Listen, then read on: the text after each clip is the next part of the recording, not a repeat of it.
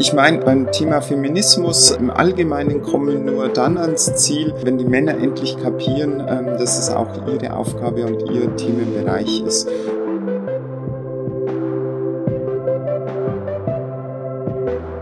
Dass es nämlich wirklich in Teilen dieser Gesellschaft massive Ablehnung und queerfeindliche Einstellungen gibt. Das darf ja auch Unions- und SPD-KollegInnen einfach nicht kalt lassen. Das sind wir als Demokratie gefordert. Da geht es um den Kern der Demokratie, um den Gleichheitsgrundsatz.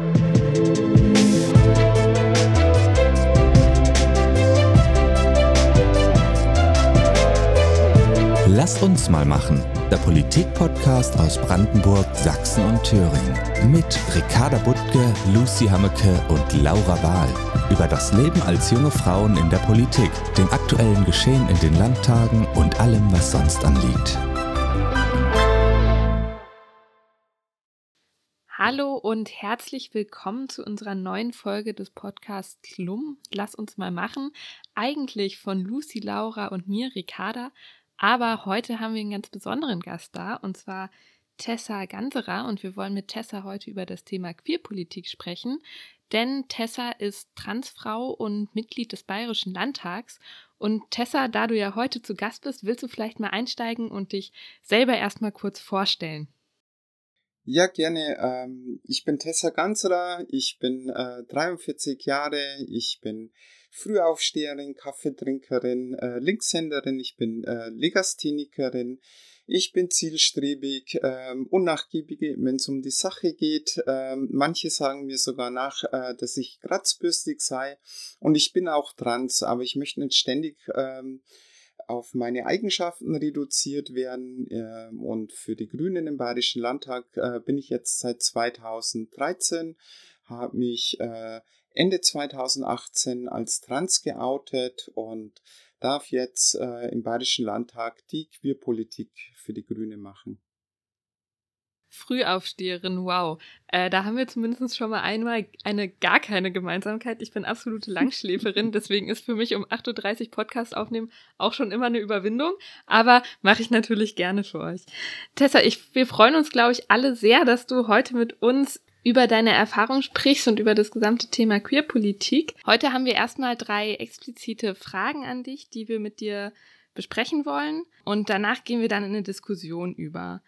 Und zwar wäre meine oder unsere erste Frage, die wir dir gerne stellen würden, welche spezifischen Erfahrungen du als einzige Transfrau im Bayerischen Landtag machst. Und wenn ich richtig informiert bin, dann bist du ja auch generell die einzige Transperson in ganz Deutschland in den Landtagen? Also zum Letzteren, ähm, ich bin mittlerweile nicht mehr die Einzige. Äh, es äh, gibt in der Bremer Bürgschaft Bürgerschaft eine Frau, äh, die für die Linken in der Bremer Bürgerschaft sitzt mit transsexuellen Vergangenheit. Insofern äh, richtig ist äh, die Geschichte der einzig äh, Einmaligkeit, glaube ich, in dem Punkt dass ich meines Wissens wirklich ähm, die erste war, die ihr Coming Out während der aktiven Amtszeit hatte und ihre Transition auch in der Amtszeit gemacht hat.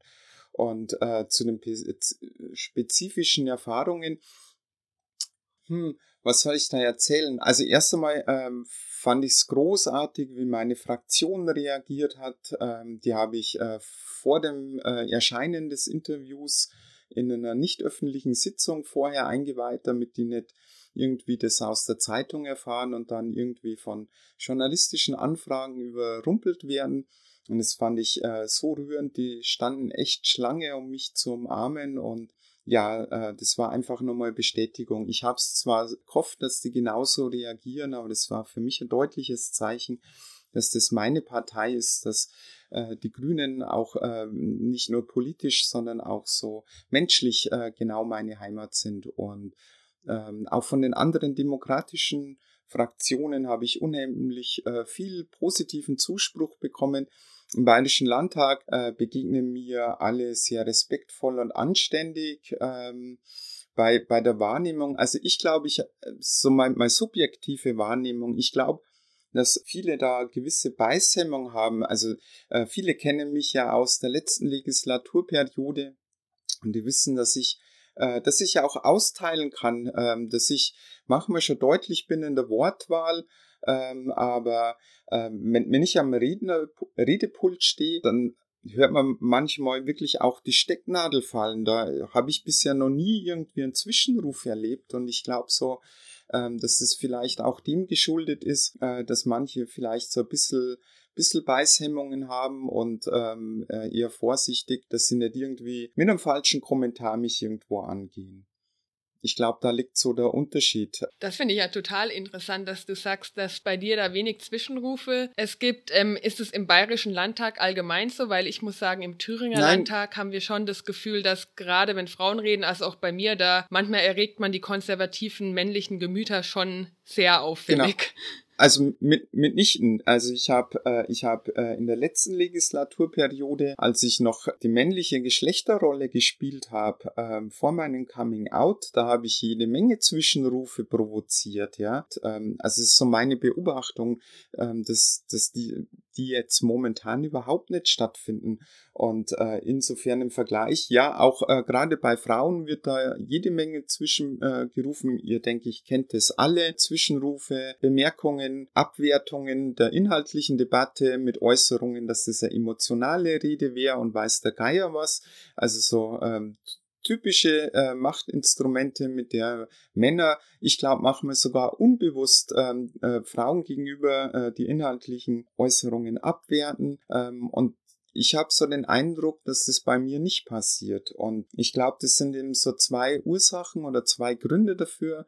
Ich könnte mir vorstellen, dass manche einfach äh, immer noch die Schere im Kopf haben oder die, äh, mich einfach aus der Zeit vor meinem Coming Out kennen ähm, und äh, deswegen mich zwar ähm, respektvoll als Frau behandeln, ähm, aber irgendwo im Hintergrund noch ähm, mein, meine Vergangenheit mitspielt bei der Bewertung. Und zum anderen glaube ich heute wirklich auch der Punkt, das ist so meine Vermutung, dass, dass sie einfach hier keinen Fehler machen möchten und nicht irgendwie versehentlich, äh, bloß weil sie sich in Rage reden, irgendwelche transfeindlichen äh, Kommentare oder sowas loslassen oder dann äh, das ihnen so ausgelegt wird. Ich glaube, das sind so diese zwei Gründe, aber der, der erste spielt, glaube ich, auch mit eine große Rolle. Also ich muss sagen, ich finde ähm, aber es sehr, sehr mutmachend, was du erzählst von den Reaktionen aus der Fraktion zum Beispiel und auch, ja, das ist schön zu hören, weil ich glaube, wir Grünen oder Bündnis 90 Die Grünen sind ja schon eine queer-feministische Partei. Ich denke, wir können es auf jeden Fall so bezeichnen, aber natürlich ist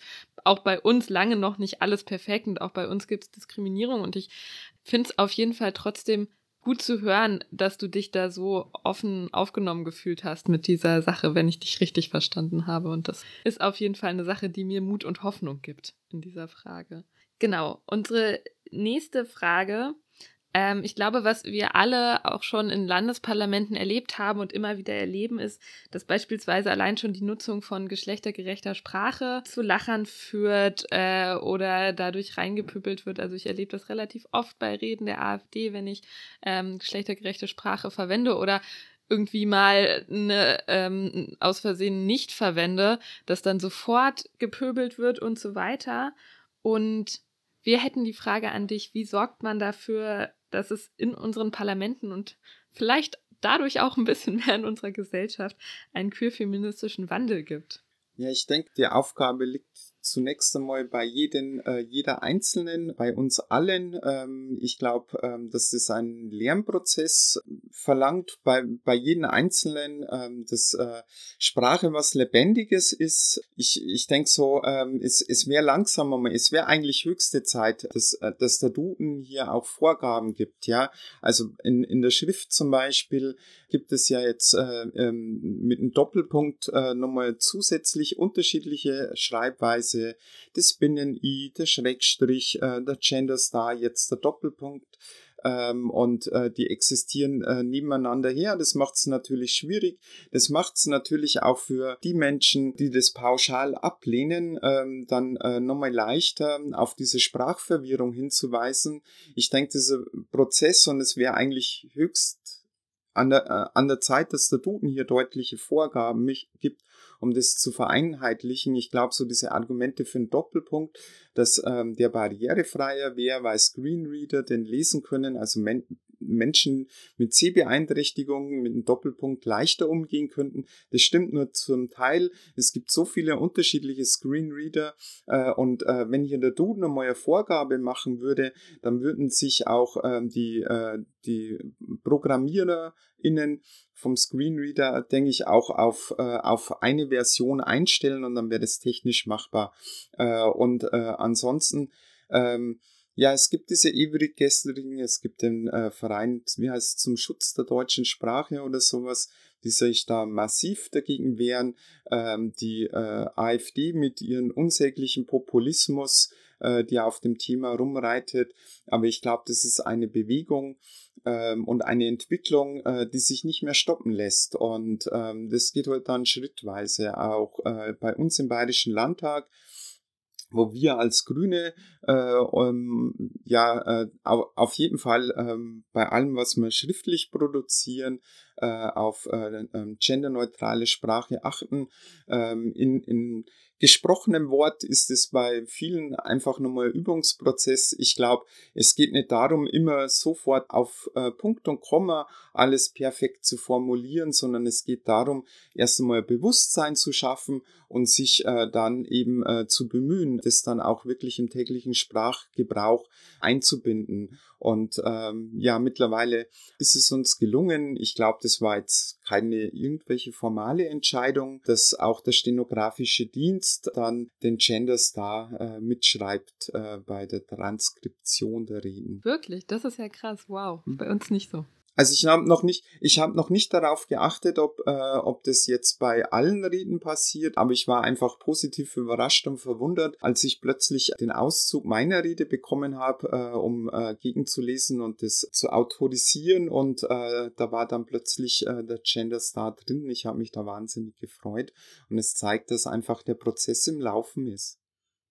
Ich muss sagen, also was du gesagt hast, dass es einfach nicht mehr aufzuhalten ist, ich finde, das ist ein super gutes Argument weil wir halt einfach momentan das halt immer mehr sehen. Wir sehen es halt auch immer mehr bei jungen Menschen, die sich irgendwie nicht abhalten lassen von geschlechtergerechter Sprache durch was auch immer für einen Verein, der was auch immer für Ansprüche stellt an den Erhalt der deutschen Sprache.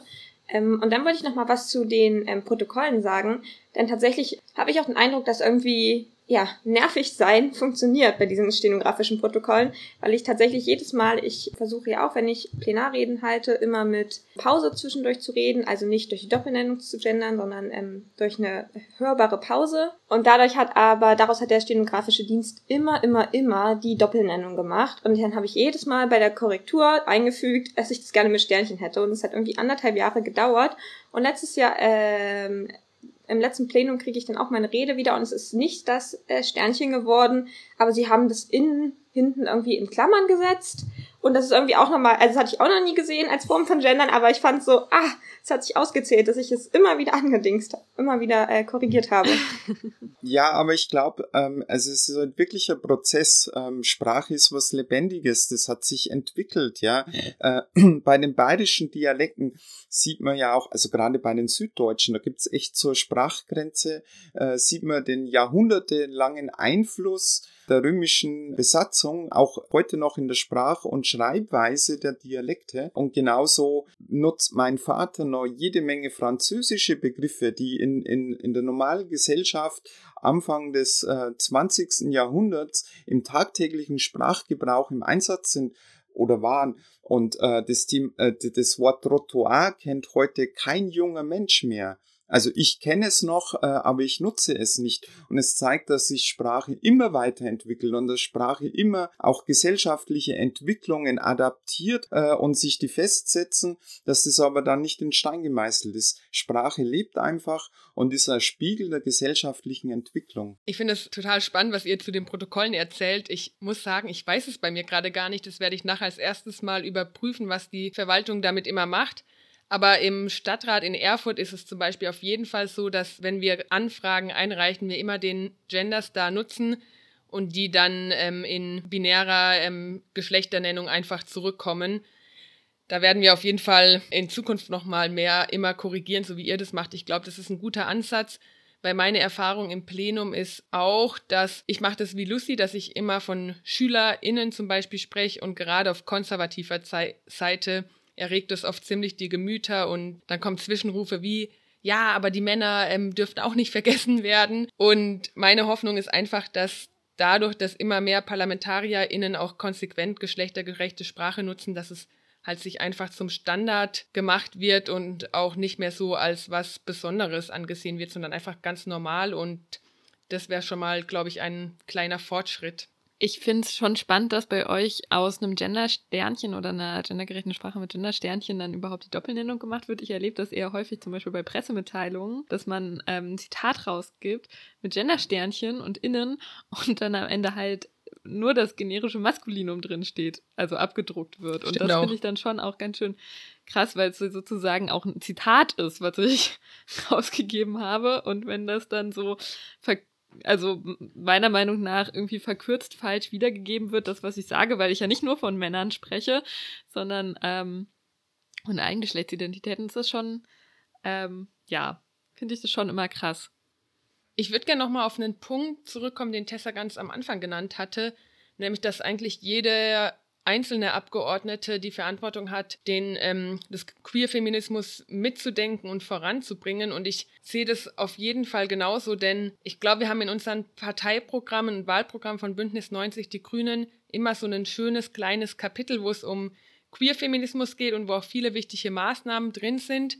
Aber ähm, es reicht eigentlich nicht, dass der oder die queerpolitische Sprecherin das am Ende umsetzt, sondern es muss wirklich ein Querschnittsthema sein, was alle Abgeordneten auf dem Schirm haben, weil gerade bei Bereichen wie zum Beispiel der Polizei das ein Thema ist, wo BeamtInnen noch weiter geschult werden müssen. Und mir fällt immer wieder auf, dass da so ein Satz im Wahlprogramm tatsächlich noch nicht die politische Änderung bedeutet, sondern die kommt erst, wenn wirklich die entsprechende Abgeordnete das auch auf dem Schirm hat und dann bei dem Antrag, wo es wirklich nur um Innenpolitik geht, auch nochmal da einen Satz zu reinschreibt, dass ähm, da eben eine gewisse Sensibilität vorherrschen muss. Und das ist leider nach meiner Erfahrung bisher immer sehr stark davon abhängig, wie queer-feministisch auch dann die Abgeordnete an diesem Punkt denkt. Ja, das stimmt. Also schon äh, allein rein feministische Themen, ähm, das ist ja nicht nur Frauenpolitik und darf einfach nicht nur, ich meine, beim Thema Feminismus im Allgemeinen kommen nur dann ans Ziel, wenn die Männer endlich kapieren, ähm, dass es auch ihre Aufgabe und ihr Themenbereich ist.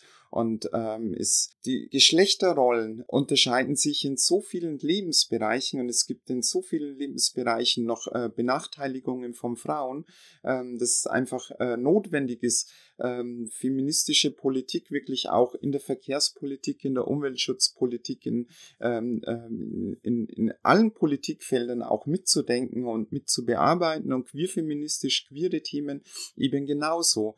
Ähm, queere Menschen gibt es in allen Lebensbereichen, in allen gesellschaftlichen Schichten und wir erleben in allen Lebensbereichen Diskriminierung. Und deswegen muss das Thema Queer, Queerfeminismus eben auch wirklich in allen Politikfeldern auch mitgedacht werden. Aber also ich finde, da, da klappt die Zusammenarbeit mit meinen Kolleginnen äh, bei den Grünen äh, super. Egal, ob das jetzt unser pflegepolitischer Sprecher ist, äh, wenn der zum Thema Ausbildung von Pflegekräften was macht, kommt immer die Frage, Tessa, hast du noch was, müssen wir da was beachten? Oder wenn Katha Schulze irgendwas zur Innenpolitik macht, mit der habe ich erst vor wenigen Wochen ein Webinar gemacht ähm, zum Thema Diskriminierungserfahrung von queeren Menschen bei der Polizei und genau so sollte es gehen. Ich finde es total cool, dass ihr diese ähm, das Mitdenken Mitdenken von Queer-Feminismus und Feminismus in allen möglichen Politikbereichen anspricht, weil mir fällt immer wieder auf, dass es oft auch gar nicht Unwille ist oder gar nicht Dummheit oder irgendwas, sondern einfach Unwissenheit. Und dass wenn man dann sagt, hey, pass auf, hier gibt es einfach noch eine queer-feministische Perspektive, die unbedingt mit reingebracht werden muss. Also ich bin ja zum Beispiel auch für das Thema Wohnen zuständig. Ähm, und in der Stadtentwicklung ist das eigentlich auch ein Riesenthema so. Also wie kann man da ähm, eine queer-feministische Perspektive mit einbringen? Und oft ist es auch einfach nur, wenn man die Leute darauf hinweist, so hey, äh, lies dir doch mal diesen oder jeden Artikel durch, dann haben die das gleich schon viel mehr auf dem Schirm und werden vielleicht auch zu MultiplikatorInnen für dieses Thema. Und ich glaube, das sollten uns vielleicht alle einfach mehr auf die Fahnen schreiben, unsere KollegInnen darauf hinzuweisen und parteiübergreifend das zu tun. Und das wirkt sich dann ja auch aus auf die Gesellschaft insgesamt. Genau, aber nicht nur innerhalb der Partei und innerhalb der Politik, sondern äh, wirklich in allen gesellschaftlich relevanten Kräften ähm, das zu sensibilisieren. Voll. Ich denke, es ist wirklich in vielen Bereichen äh, einfach Unwissenheit, fehlende persönliche Betroffenheit ähm, und dann einfach kein böser Wille. Ich weiß ja auch nicht, wie sich Alltagsdiskrim äh, Alltagsrassismus in Deutschland anfühlt, wie massiv das ist, weil ich in der Hinsicht einfach eine privilegierte weiße Frau bin, weil ich diesen Erfahrungsschatz, dies, diese Erfahrungen nicht mache. Ähm, und ähm, deswegen braucht es einfach auch Menschen, die über ihre Erfahrungen berichten und andere die Gesellschaft da eben auch weiterbringen. Und ähm, dann braucht es eben diese Sensibilisierung. Ich finde es großartig, dass äh, jetzt in Bayern vor, vor zwei Wochen zum Beispiel der Paritätische Wohlfahrtsverband Aktionswoche gemacht hat zum Thema Akzeptanz von queeren Menschen am Arbeitsplatz äh, mit Posts auf Social Media Kanälen, Schwerpunktausgabe von ihren Newsletter etc. Unsere nächste Frage haben wir jetzt eigentlich schon so ein bisschen äh, beantwortet in der Diskussion, die wir gehabt hätten. Ähm, und zwar wäre die eigentlich gewesen, also dass ja parlamentarische Debatten immer auf einem oder meistens auf einem binären Geschlechterbild fußen und ob deine Anwesenheit vielleicht bei anderen Abgeordneten für mehr Sensibilität sorgt. Willst du da vielleicht noch was hinzufügen? Also nur ganz kurz, also Sensibilität und Bewusstsein für Queerpolitik äh, im Bayerischen Landtag äh, definitiv. Die CSU ähm, agiert ja heute noch am liebsten so nach dem Motto, wir haben ja nichts gegen Schwule, aber bei uns in Bayern gibt es sowas gar nicht.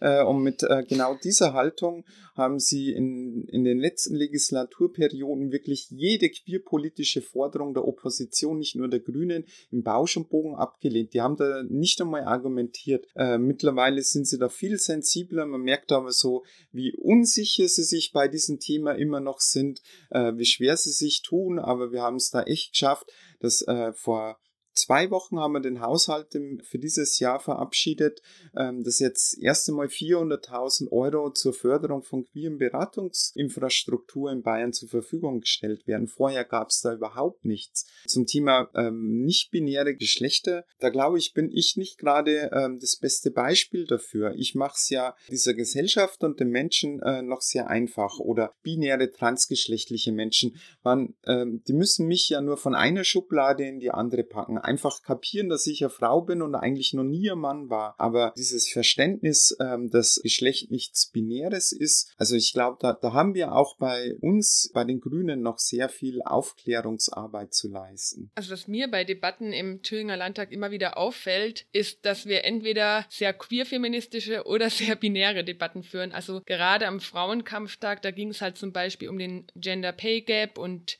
den Equal Pay Day, wo man halt einfach auch statistisch gesehen sehr oft diese Zahlen vergleicht zwischen Frauen und Männern und da leider sehr leicht in so ein binäres Geschlechterbild reinrutscht. Auf der anderen Seite, gerade die FDP-Fraktion macht es immer wieder, dass sie so bei queer-feministischen Debatten tendenziell ganz gut argumentiert, weil sie so sehr diesen Freiheits- und Vielfaltsgedanken betonen, dass jeder Mensch einfach sich so entwickeln kann und soll, wie er das möchte, aber da gleichzeitig ähm, irgendwie super individualistisch an die Sache rangeht und überhaupt nicht so Gruppenfragen im Blick hat, dass eben zum Beispiel Sexismus halt nicht eine individuelle Erfahrung ist, sondern eine strukturelle. Und das fällt mir immer wieder auf, dass wir einfach da auch als Parlament das noch nicht so gut hinbekommen, würde ich sagen, diese beiden Fragen irgendwie sozusagen eher so diesen strukturellen Feminismus und diesen vielfältigen Queer-Feminismus ähm, gemeinsam zu diskutieren.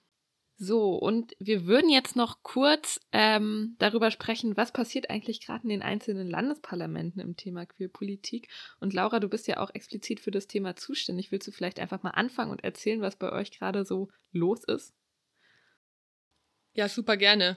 Also ich merke immer, schon allein, dass ich in meinen Sprecherinnenfunktionen queer-politische Sprecherin mit aufgenommen habe, dass das schon ein, für viele in der Community ein wichtiges Zeichen ist, weil sie damit sehen, okay, dieses Thema wird im Parlament und in der bündnisgrünen Fraktion bearbeitet und wird nicht nur so in Anführungszeichen nebenher mal mitgedacht. Deswegen werde ich dabei auf jeden Fall bleiben, dass wir ähm, immer hoffentlich auch in Zukunft queerpolitische SprecherInnen haben. Ein Thema, was in Thüringen ein großer Fortschritt war, ist, dass wir vor zwei Jahren das Landesprogramm für Akzeptanz und Vielfalt verabschiedet haben, wo wirklich Maßnahmen in allen Lebensbereichen festgehalten sind, von Bildung über Justiz bis hin zu den ländlichen Räumen, wie da Queer Queer-Politik mitgedacht werden muss, also zum Beispiel in den Bildungsplänen.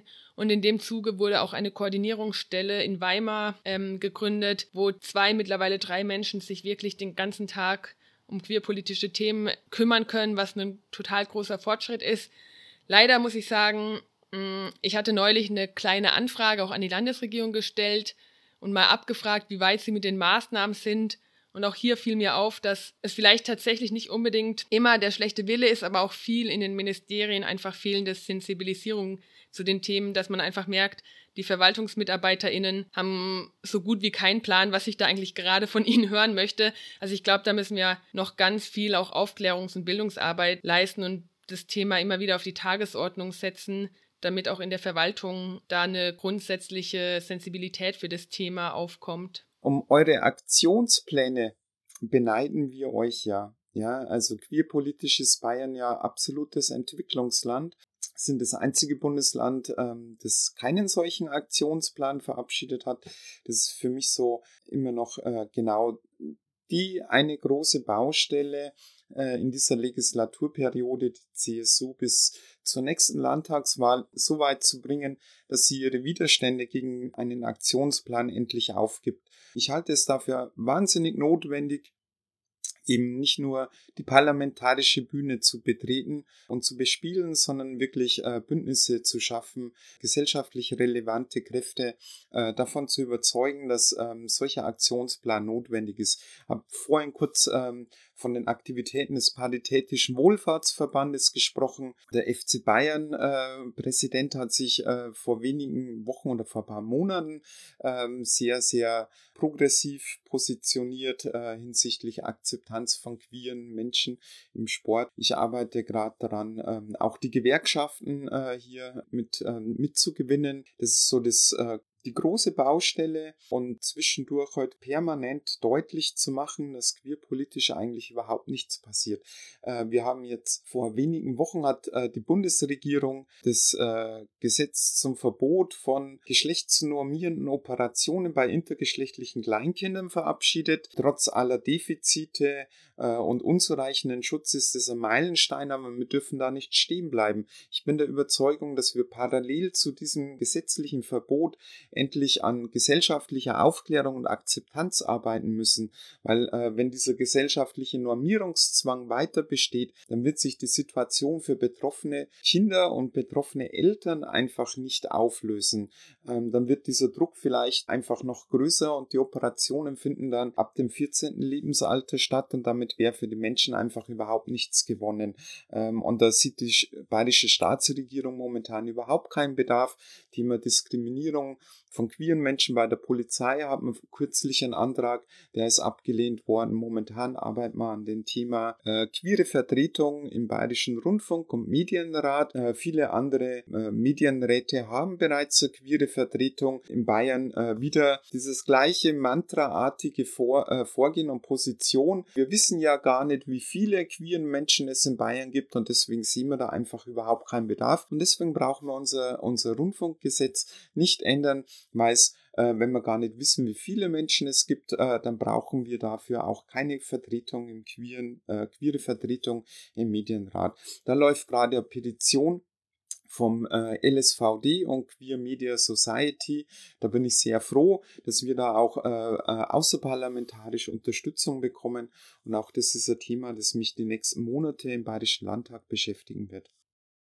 Es wurde ja jetzt der Aktionsplan und auch die Landeskoordinierungsstelle in Thüringen angesprochen und das haben wir beides tatsächlich auch in Brandenburg, was ziemlich, ziemlich cool ist. Und Tessa, du hattest jetzt auch den Rundfunkrat angesprochen. Tatsächlich ist das in Brandenburg erst vor kurzem umgesetzt worden. Also es soll jetzt ein Sitz für eine queere Person oder für eine Vertretung der queeren Community im Rundfunkrat geben. Und vielleicht hilft euch das ja in der Debatte, wenn ihr dann sagen könnt, in Brandenburg ja. ist die Welt auch noch nicht mhm. untergegangen.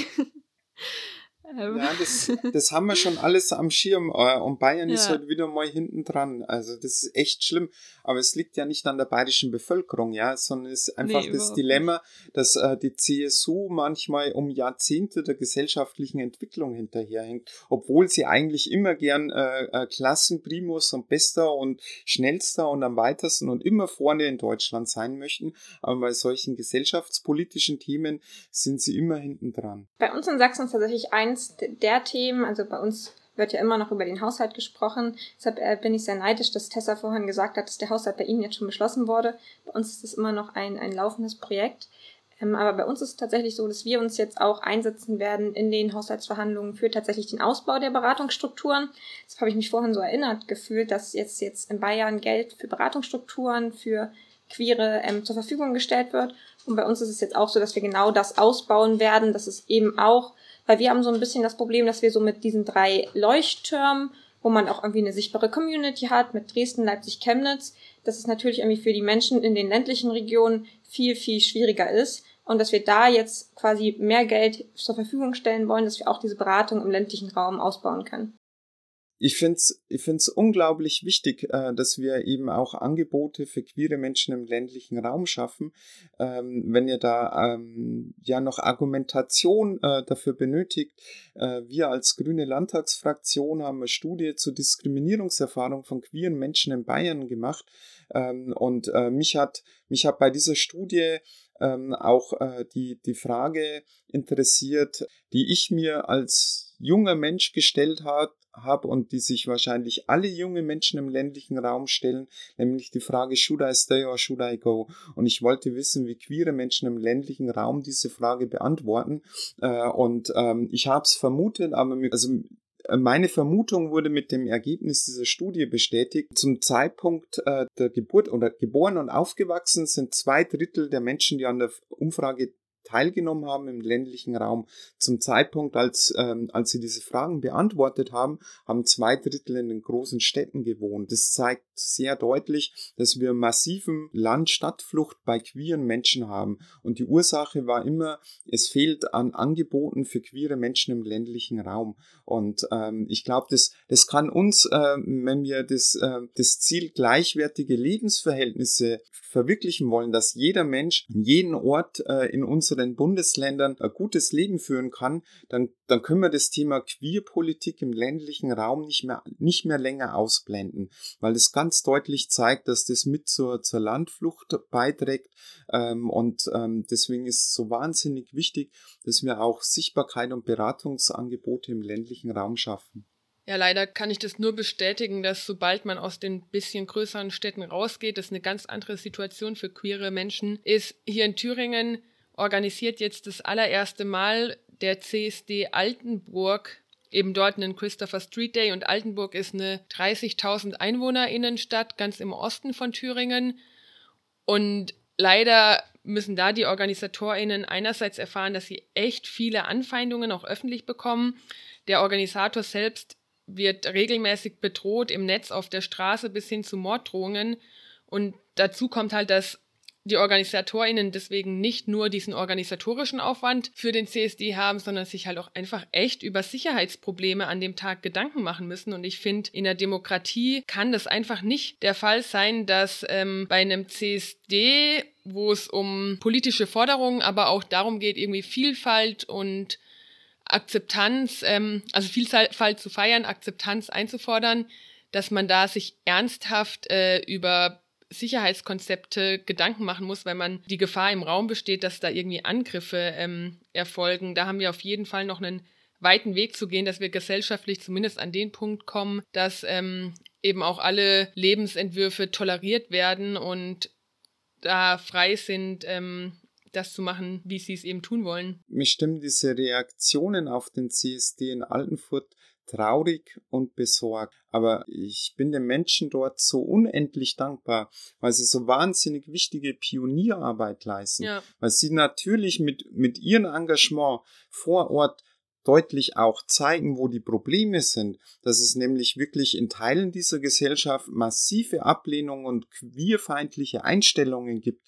Und das können wir alle als Demokratinnen, wir alle, also das, das darf ja auch ähm, Unions- und, und SPD-KollegInnen ähm, einfach nicht, ähm, nicht kalt lassen. Äh, das, das sind wir als Demokratie gefordert. Da geht es um den Kern der Demokratie, um den Gleichheitsgrundsatz und der ist eben für queere Menschen in vielen Lebensbereichen und vor allem auch in ländlichen Regionen einfach noch nicht gegeben. Und äh, das zeigt, wie wichtig Queerpolitik auch heute noch ist. Vielleicht eine kurze Ergänzung noch. Ich glaube, was auch immer wichtig ist, es geht ja nicht nur darum, dass die Menschen oder dass queere Menschen überall toleriert werden. Es geht auch immer darum, dass sie wirklich aktiver Part unserer Gesellschaft sind und nicht nur toleriert, sondern auch Teil des gesellschaftlichen Lebens sind, es Angebote gibt und so weiter und so fort. Und ich glaube, das ist unser Ziel, was wir in den nächsten Jahren und Jahrzehnten in unseren Bundesländern, weil wir da in den Landtagen sitzen, aber natürlich in ganz Deutschland, ganz Europa und auf der ganzen Welt hoffentlich irgendwie umsetzen werden und jeden Tag dem ein bisschen näher kommen. Tessa, ich bedanke mich und ganz herzlich, glaube auch im Namen von Laura und Lucy, dass du dir die Zeit genommen hast, mit uns über dieses super wichtige Thema zu sprechen, dass du uns deine Eindrücke geschildert hast und uns, glaube ich, auch viel mitgegeben hast für unsere alltägliche Arbeit und auf jeden Fall auch Denkstoff, über den wir noch nachdenken können und wo wir uns als CIS-Person vielleicht auch selber noch weiter reflektieren und verbessern können. Ansonsten hoffe ich, dass es den Zuhörerinnen und Zuhörern ähnlich geht, dass ihr auch viel mitgenommen habt aus der heutigen Folge. Ich wünsche euch ein schönes Wochenende, weil unsere Folge ja immer freitags veröffentlicht ich wird. Ich hoffe, ihr hattet viel Spaß. Genau, und in zwei Wochen gibt es dann wieder eine neue Podcast-Folge von unserem Podcast. Bis dann. Ciao. Tausend Dank. Tschüss. Tschüss.